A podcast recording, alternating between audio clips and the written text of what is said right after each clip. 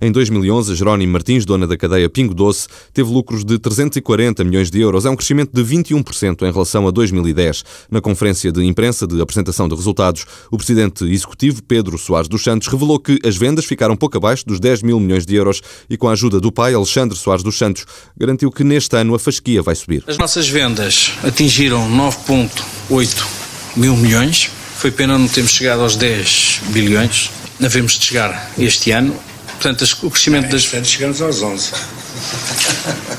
Talvez.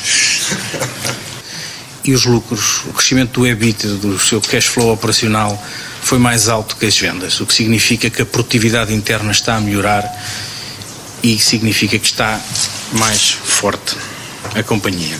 59% das nossas vendas já são na Polónia e 29% que é o pingo doce e 8% o recheio. A cadeia Biedronka, na Polónia, continua a ser um motor de desenvolvimento do grupo. Pedro Soares dos Santos revela que o crescimento naquele país foi maior do que o do respectivo mercado. Na Polónia, o mercado alimentar só cresceu 2,8% e a Biedronka cresceu 24%.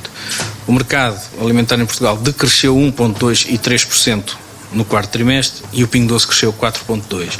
O mercado grossista teve uma perca de 5% e, e, o, e o recheio cresceu 5%. Portanto, estas companhias sabem o que estão a fazer, compreendem e percebem o que se passa no mercado. Alexandre Soares dos Santos revelou também que as primeiras unidades do grupo na Colômbia vão abrir no quarto trimestre deste ano.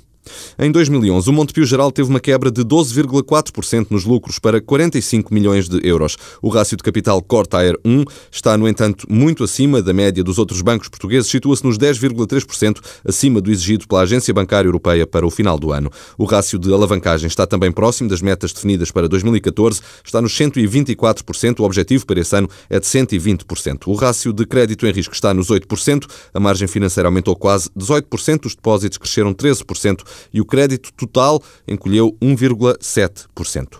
Oito empresas portuguesas de calçado e vestuário participam na Novomania, uma feira internacional de moda que começa hoje em Xangai. É a maior representação lusa no certame que decorre na capital económica da China, destinado a atrair a nova classe média local. A China é o maior produtor mundial do setor, mas a Associação de Textas e Vestuário de Portugal não receia a concorrência e garante que, em termos de design e de criatividade, o que as empresas nacionais apresentam é muito diferente do que se faz naquele país país, já que o público-alvo das companhias portuguesas é mais exigente e requintado. As oito empresas, cinco de calçado e três de têxteis, representam a maior participação lusa de sempre e participam na terceira edição do certame de moda lançado em 2010. A organização espera atrair cerca de 20 mil profissionais durante três dias e decorre num bom momento das exportações portuguesas para a China, que em 2011 aumentaram 54% para quase 900 milhões de euros. Xangai é a maior e mais cosmopolita cidade chinesa, com cerca de 20 milhões de habitantes.